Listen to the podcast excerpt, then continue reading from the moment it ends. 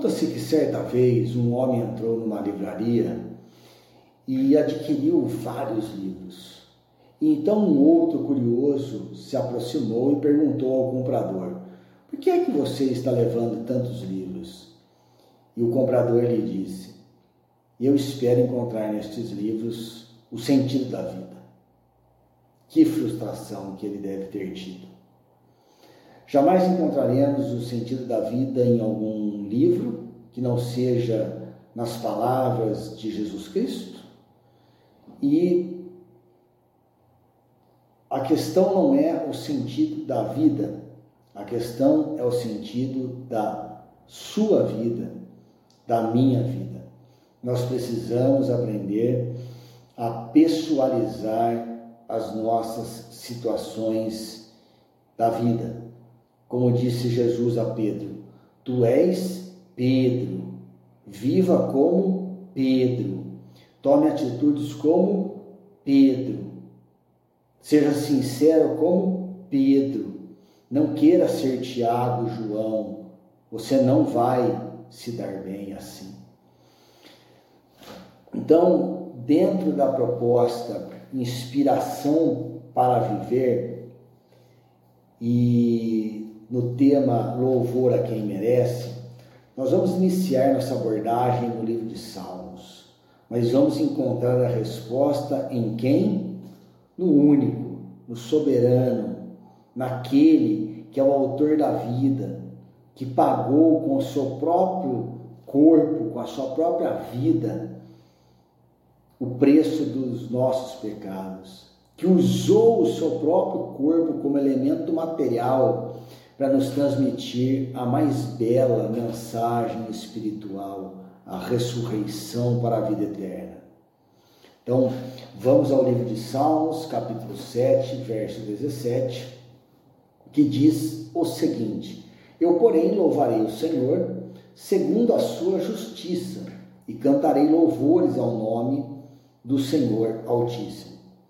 O que é que nós temos aqui? Em primeiro lugar, nós, precisamos entender que a descrição mais simples do livro de Salmos é que ele é um livro de inspiração para oração e para louvores. Veja, eu, porém, louvarei. Aqui o salmista, ele está numa posição de perseguição e o louvor é que traz consolo e esperança ao seu coração. Mas ele não diz isso expressamente. Ele está se dirigindo apenas a Deus. Ele não está explicando para nós a situação. Ele está se dirigindo a Deus. Nós poderíamos também dizer, traduzir isso como eu renderei graças ao Senhor. E a rendição é o aspecto fundamental do Evangelho, porque a rendição para obedecer nos faz compreender o que realmente é o Evangelho. Todo aquele que se rende a Jesus Cristo se torna discípulo dele. E então nós vamos compreender que os, os mandamentos de Deus, eles são é, para o nosso próprio bem. Não é, não é porque Deus é um tirano que quer mandar, mas porque Ele quer o nosso bem e nos dá leis para que nós funcionemos da maneira adequada. É, também nós podemos verificar no, no, nos Salmos que existe aqui palavras de encorajamento. Por que encorajamento? Que o discípulo de Jesus, ele sempre vai encontrar nas palavras bíblicas a justiça de Deus, como está aqui. Eu, porém, louvarei o Senhor segundo a sua justiça. Ele confia na justiça de Deus, ainda que ele não a veja. E esses salmos são importantes porque eles nos afastam da falsidade de uma religiosidade que hoje busca contaminar a muitas pessoas. A religião, o que ela faz? Ela gera uma frustração em todo mundo, porque as pessoas não consegue cumprir as normas que que a religião estabelece, o próprio Senhor Jesus Cristo falou isso no Sermão do Monte, e então elas se tornam paranoicas, esquizofrênicas, eh, ansiosas, depressivas, né? e muitas vão parar no hospício.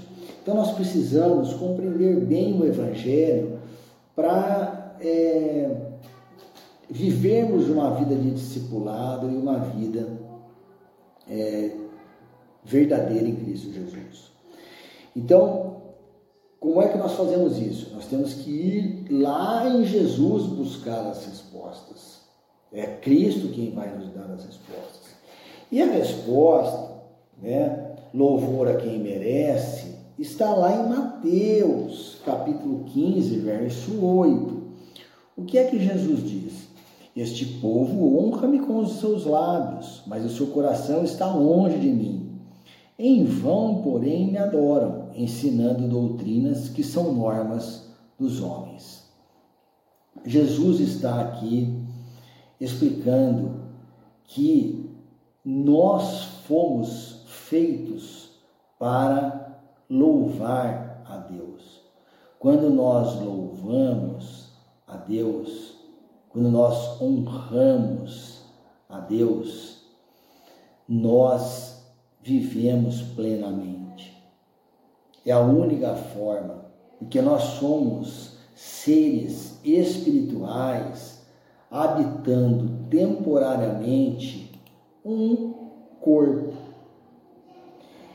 E é esse espírito do homem em conjugação com o espírito de Deus que faz com que o homem se sinta pleno.